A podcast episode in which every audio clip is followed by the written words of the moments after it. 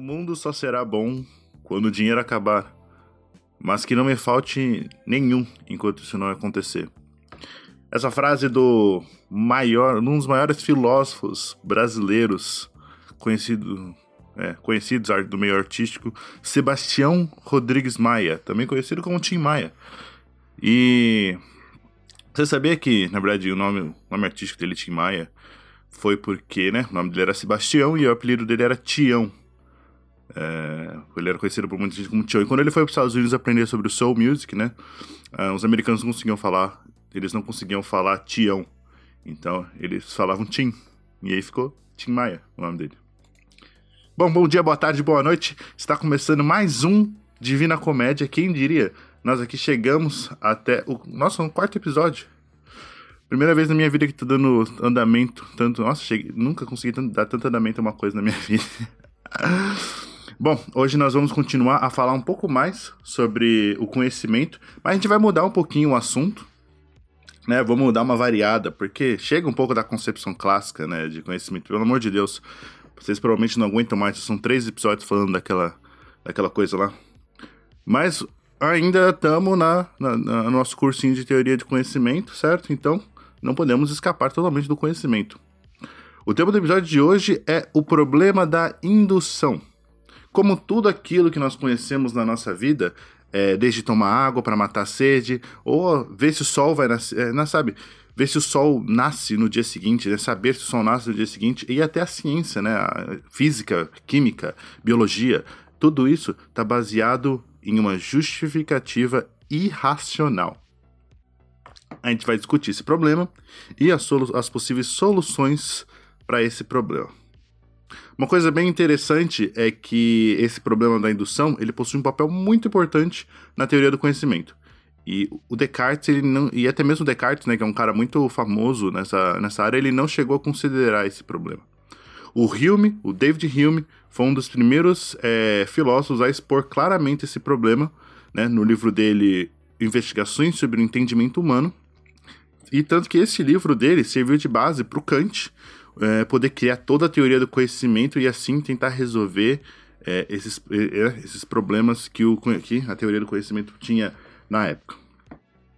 E sem mais delongas, vamos começar a falar sobre o problema da indução. E obviamente, antes da gente poder falar do problema né, de um raciocínio indutivo, eu preciso explicar para vocês o que é um raciocínio in, o que é um raciocínio indutivo. O cara que, como eu já disse, o cara que primeiro expôs o problema da indução foi o filósofo escocês David Hume. É, no seu livro Investigação, Investigações no seu livro Investigação sobre o Entendimento Humano, Hume primeiramente argumenta que existem dois tipos de raciocínio: o raciocínio dedutivo e o raciocínio indutivo, beleza? E o que é o raciocínio dedutivo? O raciocínio dedutivo, ele, né, de acordo com o que o Hume falava, ele se diz respeito a relações de ideias. E o raciocínio indutivo se diz respeito às questões de fato e existência. E eu falando assim, você provavelmente não entendeu porra nenhuma, porque, né, que, que porra é relações de ideias e que porra é questões de fato e existência. Bom, o que ele quer dizer com raciocínio dedutivo, né, o que ele quer dizer com relações de ideia, que esse é um processo em que nós conseguimos chegar a, a uma conclusão sem que haja uma experiência, é uma experiência externa com o mundo. A gente consegue chegar a uma conclusão simplesmente utilizando alguns processos da nossa mente, né? Então, relações, relações de ideias. Pra, então, uma definição, né? É, uma possível definição para um raciocínio dedutivo é, seria de que eles não podem ser falsos. Isso é uma, uma definição para um raciocínio dedutivo. Eles nunca podem ser falsos. Na verdade, a sua negação é uma contradição. Então, se eu afirmo, um, se eu afirmo isso aqui é um raciocínio dedutivo, é, dedutivo, ele não pode ser falso. E se eu tentar negar ele, a negação dele automaticamente é uma contradição. Um exemplo de raciocínio dedutivo é a própria matemática. Certo? 2 mais 3 é igual a 5. Para você saber que 2 mais 3 é igual a 5, você não precisa né, ter duas laranjas na sua frente, colocar mais três laranjas na sua frente e contar e falar: olha só, realmente deu 5. O fato de você conhecer o conceito 2 e conhecer o conceito 3, você automaticamente, né, sem ter que ter contato com o mundo, você já tem a sua resposta de que é, que é o, o que é o conceito 5, certo? E isso também, não só por isso, né, não só por ser um processo realizado pela mente, a sua negação, a sua dizer que isso é falso é uma contradição. Então, eu, eu é, alguém falar para você que 2 mais 3 não é igual a 5, isso é uma contradição. Isso é uma contradição lógica, porque 2 mais 3 só pode ser 5. Suavão? Isso é um raciocínio dedutivo. Agora, o raciocínio indutivo, ele é aquele que a sua oposição, né, a ele é possível. Então, né, a oposição, né, a, a sua falsidade, ela é algo possível, ela não é uma contradição. Ele, ele é exatamente o oposto do, do dedutivo. Então, o raciocínio indutivo é aquele que tem a é, pode ser verdadeiro e tem a possibilidade de ser falso, certo? E aí que tá o problema, né? Esse é, esse é o problema do raciocínio. Um dos problemas do raciocínio indutivo, né? Tudo na nossa vida envolve experiência, certo? E o raciocínio, inclusive o raciocínio indutivo. Tudo na nossa vida, né? É, é indutivo. Tirando a matemática, essas coisas. Mas eu tô falando, né? Tudo que envolve experiência, né? Na sua vida. E eu tô falando de tudo mesmo, né? Tipo, por que, que você bebe água? Você sabe por que você bebe água? É para matar a sua sede? Mas quem te falou que se você beber água, essa água vai matar a sua sede? Você tem, você tem certeza que ela mataria a sua sede? Na verdade, você apostaria a sua vida que essa água vai matar a sua sede? Né? Ou melhor, eu posso dar outro exemplo. Uma água, às vezes, é meio difícil de você perceber, mas o exemplo do sol. Né? O sol vai nascer amanhã? Provavelmente isso é uma coisa que você nem questiona, você nem pensa nisso é, no seu dia a dia. Na verdade, você vai dormir e você sabe que o sol, né? Sabe, entre aspas, que o sol vai nascer todos os dias. Ele sempre tá lá, né? É, desde que você nasceu, o sol tava lá. Não é verdade? Mas é aí, amigo. E é só quando a gente. É só quando a gente perde alguma coisa que a gente sente falta. Não é verdade? Pensa um pouquinho sobre isso, né? Por que, que você acredita que o sol vai nascer amanhã? Ele nasceu todos os dias, não é mesmo? Desde que, desde que eu nasci, ele tá nascendo. O sol tá, tá ali no céu, né? Nunca tive esse problema. Mas o que me garante, né? O que essa é a problema da indução, né? A indução tem a possibilidade de ser falsa. Ela não é totalmente absoluta. Então, o que me garante que amanhã coincidentemente, todas as leis da natureza, todas as leis da natureza vão entrar em colapso e o sol vai se apagar, ou o sol vai explodir, ou, ou alguma coisa vai acontecer e o sol não vai nascer, não vai, não vai ter sol, vai ser um mundo escuro para sempre aí, se a gente não morrer, né? Claro, se isso acontecesse a gente ia morrer, né? Mas pensa comigo aqui, né? Só um mundo hipótico, hipotético. Nada, né? Nada garante pra gente que o sol vai nascer amanhã. Esse é o problema que o, Ruth, que o Hume discute no livro dele. Qual é o motivo, né? Qual é o motivo lógico, qual é o motivo racional, se é que esse motivo existe, para a gente confiar tanto no raciocínio, indutivo, no raciocínio indutivo? Por que, que eu tenho tanta certeza que a água vai matar a minha sede quando ela pode, quando ela existe, tem a possibilidade de não matar a minha sede? E é claro que o Hume não tá aqui, é claro que o Hume aqui ele não tá discutindo só se água mata a sede ou não, ou, né, ou se o sol vai nascer amanhã ou não. É, indo um pouquinho mais a fundo do problema, você percebe que tudo na nossa vida, inclusive a ciência, eu tô falando de, da física, eu tô falando da biologia, eu tô falando da química, é, tudo isso é baseado nesse raciocínio indutivo. Então, se eu jogar, por exemplo, se eu jogar uma bolinha, uma bolinha, tem uma, aquelas bolinhas de tênis, uma, uma bolinha, pensa numa bolinha, uma bolinha de tênis. Fácil de pensar numa bolinha de tênis. Se eu ficar jogando essa bolinha na parede e perguntar pra uma pessoa, uma pessoa qualquer, tá passando na rua, a pessoa tá andando na rua, eu tô jogando a bolinha na parede, eu paro, a pessoa fala: para, para, para, para, para, né? Você acha que essa bolinha consegue atravessar a parede? Pessoa vai olhar pra minha, pra minha cara e falar assim: primeiramente, quem é você? Tá ligado? E aí, eu falo, não, a bolinha não atravessa a parede, porra. Joga essa bolinha quantas vezes você quiser. Eu aposto que ela nunca vai atravessar a parede. Aí, mais, essa pessoa tem certeza absoluta que essa bolinha nunca vai atravessar a parede. Mas o que que me garante que essa bolinha não vai atravessar a parede? Hum? Hein? Newton? Newton garante? Só porque o Newton foi lá, testou 100 vezes que a que jogando uma bolinha na parede, é, ela nunca atravessaria a parede. Ela falou assim: olha, eu joguei 100 vezes a bolinha na parede. Ela voltou a 100 vezes. Então, eu decidi aqui agora. Isso é uma lei universal. Né? Bolinhas não atravessam paredes. Certo? Lei de reação, ação e reação, aí. chame do que você quiser. Bolinhas não atravessam paredes. Essa é a lei do Newton. Mas o que, que me garante, o que garante a Newton, né, de que quando ele jogar a bolinha na, no, na, na vez número 101, ela não vai atravessar? Hum? O que que garante? Bom, hum, só um, um adendo aqui, né?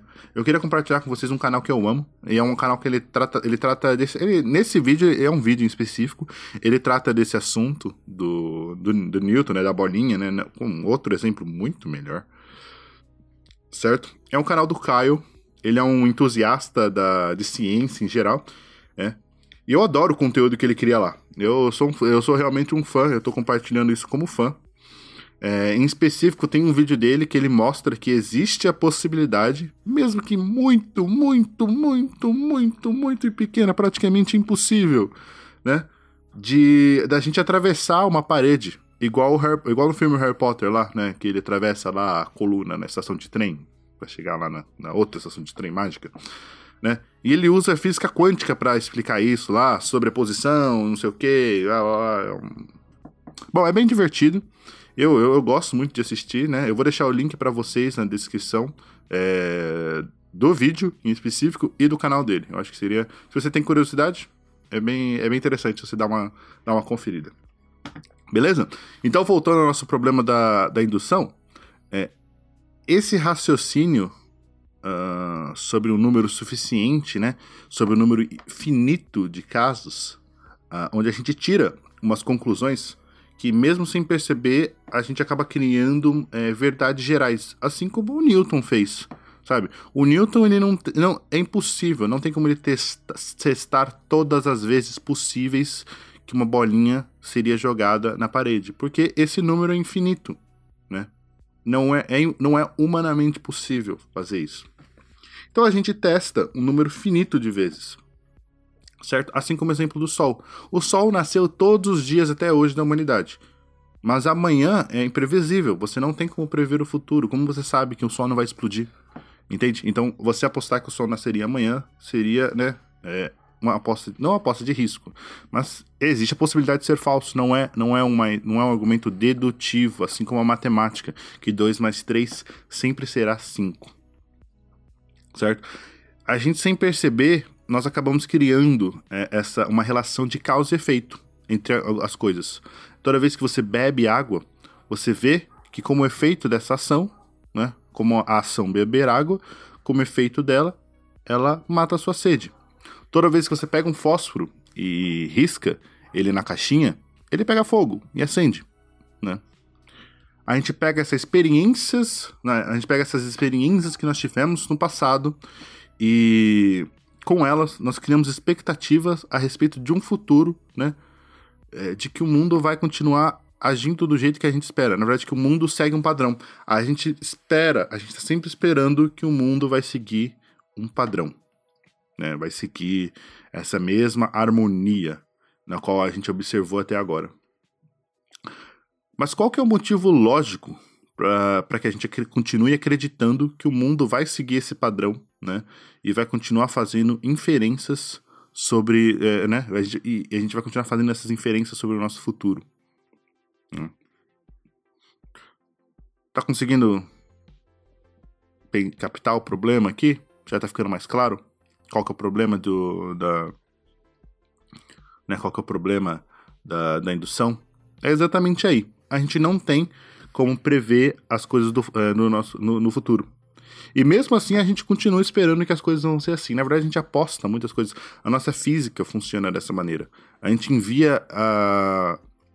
Com a física de Newton, né? Que foi baseado em coisas indutivas, e a gente colocou homens na Lua, sabe? Loucura, né?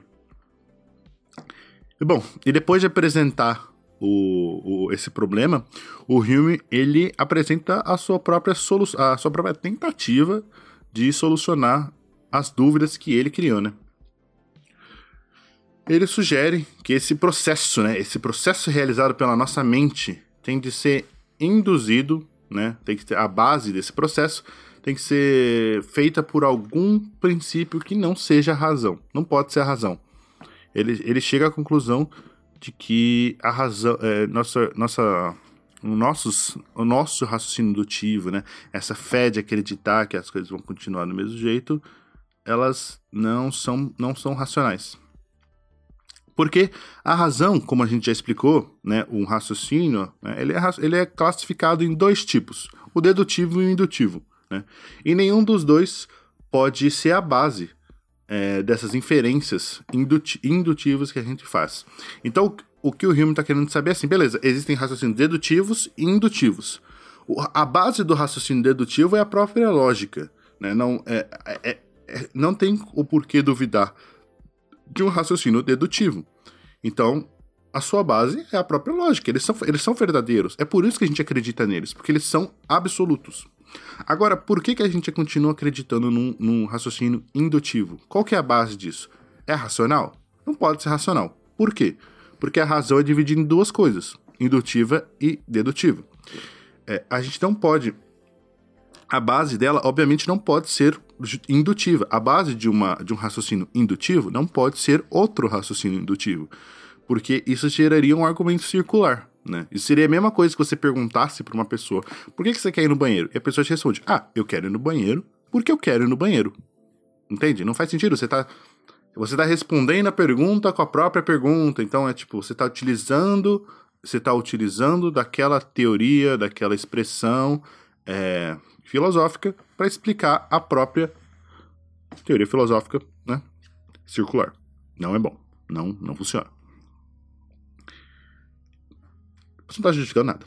E também a base não poderia ser dedutiva, porque, como a gente já explicou, raciocínios indutivos podem estar certos, mas também podem estar errados. E raciocínios dedutivos não podem nunca estar errados. Né? Na verdade, né, é, eles, na, a sua contradição gera uma. A sua falsidade gera uma contradição, né? Ele não pode estar errado. A sua conclusão nunca, a sua conclusão não pode ser falsa. Né? Tem uma diferença aí. Será que eu deixei claro essa diferença? Vamos lá. Dedução. Você pode chegar a uma dedução que algo é falso. Só que a sua conclusão, né, de que a sua conclusão, isso é falso, não pode estar falsa. Certo? Sua, não, é, não é que você está sempre afirmando que algo é verdadeiro, é que é, tipo, a sua, a sua resposta do, aquele, daquele argumento tem de ser verdadeira. Se ela for se ela tiver a possibilidade de ser falsa, se ela tiver, ela, né, se ela tiver a possibilidade de ser uma contradição, não é dedutivo. Tá? Então, se a base, né, é, se não é por razão, qual seria a base dessas inferências que nós fazemos, né? Qual seria a base dessas inferências indutivas? Por Hume, o princípio que seria a base desse raciocínio indutivo seria o costume e o hábito.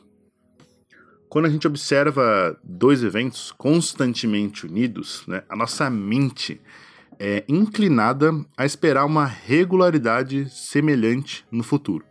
Então, quando você risca um fósforo na caixinha e ele acende, é, e depois, pela segunda vez, você vai lá e risca o fósforo na caixinha, ele acende. E pela terceira vez, risca o fósforo na caixinha, ele acende. Pela quarta, pela quinta, pela sexta, pela sétima. Na oitava vez, você não precisa riscar o fósforo na caixinha. Porque você, você vai saber que ele vai acender. Né? É assim que uma criança aprende, não é? É assim que nós aprendemos. a gente não. A gente já fala assim, pô, então, toda vez que eu riscar o fósforo na caixinha, acende. Eu não preciso testar ele todas as vezes para ter certeza que ele vai acender. A nossa mente pega essa relação de causa e efeito e cria expectativas a respeito do futuro.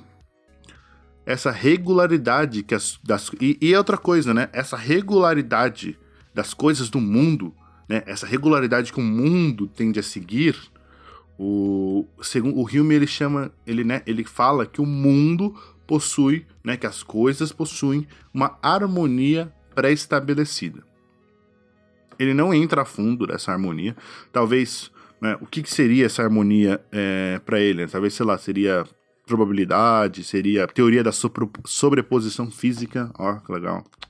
Né? É, talvez isso explique o que o Hume estava querendo dizer com harmonia pré-estabelecida. Mas vamos lembrar que o cara estava escrevendo no ano em 1700, né? Eu mesmo não, não faço ideia. Se você tiver curiosidade aí para saber mais sobre essa harmonia pré-estabelecida, sobre essas coisas aí, uh, o canal que eu recomendei, ele, ele é capaz de explicar um pouquinho melhor que eu é, nessa parte, né? Sei lá, de por que, que as coisas tendem a seguir um padrão, por que que, né, essas coisas. É, dá, uma, dá uma conferida lá, com certeza vocês vão gostar. Certo? Mas o foco do nosso trabalho, do nosso episódio de hoje é essa, é essa parte da indução do, do conhecimento, né? Então, para concluir esse nosso raciocínio de hoje, esse problema que eu tô jogando no colo de vocês aí, é que esse problema exposto pelo Hume, onde tudo na nossa vida que envolve experiência, experiência empírica, que você tem de ter, sabe, contato com o mundo, né?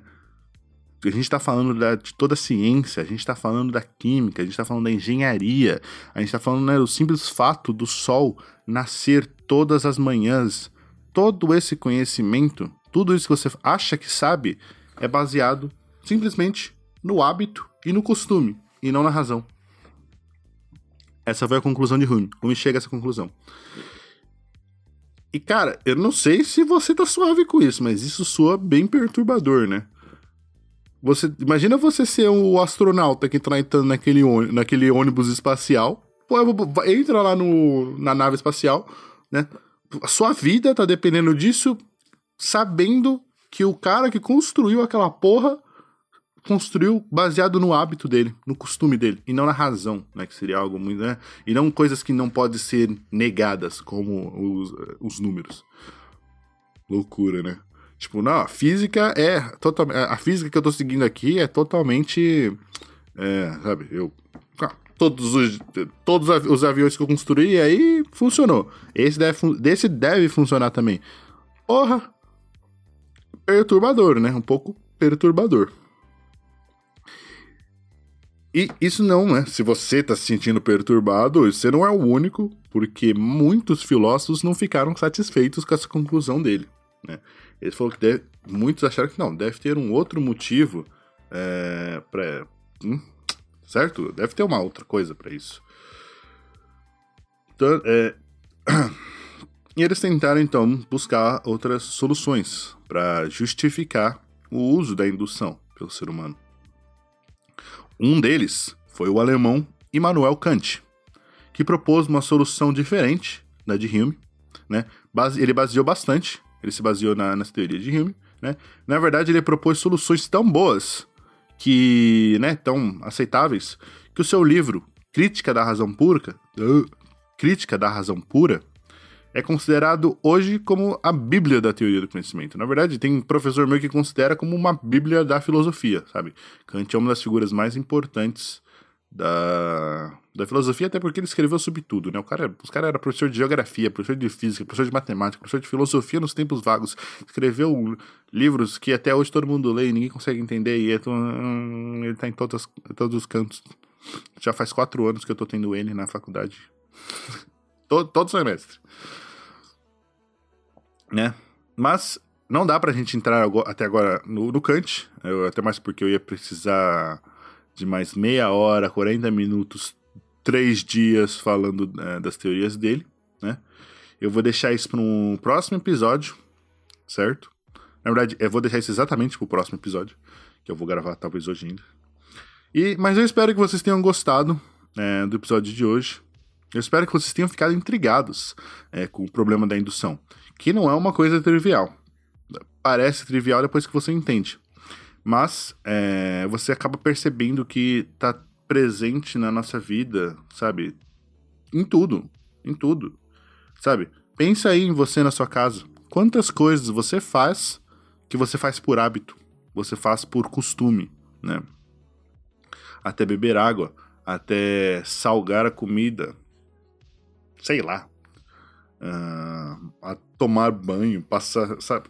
Não sei. É, quantas coisas você faz aí, até coisas mais difíceis, né? Que na verdade você não tem. Você poderia falar, puta, talvez não seja assim, né? Talvez seja ao contrário, talvez sabe? se eu jogar, soltar essa caneta aqui, talvez ela flutue, não caia. é lógico que isso não vai acontecer. E vê se não fica noiado, viu? Eu não é... vê se não fica aí noiado, achando que o sol pode não nascer amanhã, é, ou e que a, a, água que você tá bebendo não vai matar a sua sede. Porque a, exige grande. A, muito mais fácil dele acontecer, né? Pelo amor de Deus. Pelo amor de Deus. Não vamos, não vamos noiar também. Bom, um negócio interessante. Ah, eu quase esqueci. Um negócio interessante a respeito do Hume, né? Ele chega a falar que esse uso da indução, não sei se interessa para vocês, mas ele chega a comentar que esse, esse uso da indução teria nos dado vantagem é, sobre outras espécies. Olha que interessante. Hoje nós podemos falar um pouco mais. Hoje nós podemos falar, é, em outras palavras, que essas ele está se referindo a vantagens evolutivas. Mas o Hume não tinha essa noção de pensamento ainda, né? Porque ele está escrevendo uns 100 anos antes do Darwin. Louco isso, né? Então ele já começa a botar ali, ó, tem algum, existem algumas características que nos dão vantagem sobre outras espécies, é por isso que a gente está aqui até hoje, blá blá blá. Então, o darwinismo ainda não existia, mas existia um pensamento de que certos animais possuíam algumas características que davam vantagens é, sobre, é, sobre outros animais para que esses pudessem permanecer é, por mais tempo na Terra. Que a, animais são, são criaturas que fazem indução também, né? Animais não racionais. A gente percebe, isso é um, a gente percebe né, que a base não pode ser racional também, como Hume fala, porque é, nós somos dotados de razão, mas o, o, cachorro, por exemplo, ele percebe que se você, sei lá, se um cara maltrata o cachorro três vezes, na quarta vez o cachorro não vai gostar do cara. Porque ele vai saber que o cara vai maltratar ele. Né? Ou se o cachorro se comporta, toda vez que o cachorro dá a patinha, o cara vai lá dar um biscoito para ele. O cachorro, ele vai saber que se ele der a patinha, o cara vai dar um biscoito para ele. Então ele tenta dar a patinha toda vez para conseguir um biscoito. Isso é um, um pensamento indutivo, né? É, tem um exemplo do, tem um exemplo que ele usa do peru, o peru de Natal. Lembrei agora desse exemplo. É, o peru de Natal, que é o peru que tá todo dia, o peru tá sendo alimentado pelo seu criador, né? Então o peru tá lá todo dia sendo alimentado, pum, tá, dia 1, um, alimentado. É, todo, todo meio-dia ele vai lá e se alimenta. No dia 2, ele vai lá e se alimenta. No dia 3, ele vai lá e se alimenta. Até que chega perto do Natal e ele não vai se alimentar no dia seguinte, ele vai ser abatido. Só que o peru, ele mesmo ele esperava que ele ia se alimentar no dia seguinte. Ele todo dia ele ia lá pegar a comidinha dele, tadinho. Ai, coisa horrível. Mas ele não tinha como saber que ele ia morrer. Ai, tadinho. No dia seguinte. Entende? Então isso é um exemplo de que os animais também, né, fazem esse raciocínio indutivo. O do cachorro é bem mais, né, dá pra se imaginar bem mais o exemplo do cachorro do que do peru, talvez. Não, da patinha. Então os animais também fazem isso, eles fazem isso por costume, eles fazem isso por hábito, por instinto. Será por instinto? Será que nós humanos também temos isso? Mas são características que nos deram vantagem sobre outros animais, até porque é, né, evolutivamente foi melhor pra gente. O próximo episódio, né, vai ser sobre. Vamos falar sobre o Kant, vamos falar sobre as soluções que ele tentou dar para esse problema da, solo, da, da indução do Hume.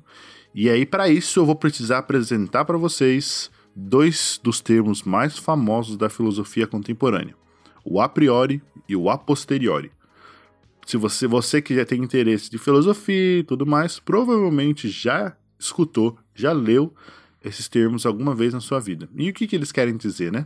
Hum, isso fica pro próximo episódio. Beleza? Eu fico por aqui. É, muito obrigado pela sua audiência e eu vejo vocês no próximo episódio. Falou!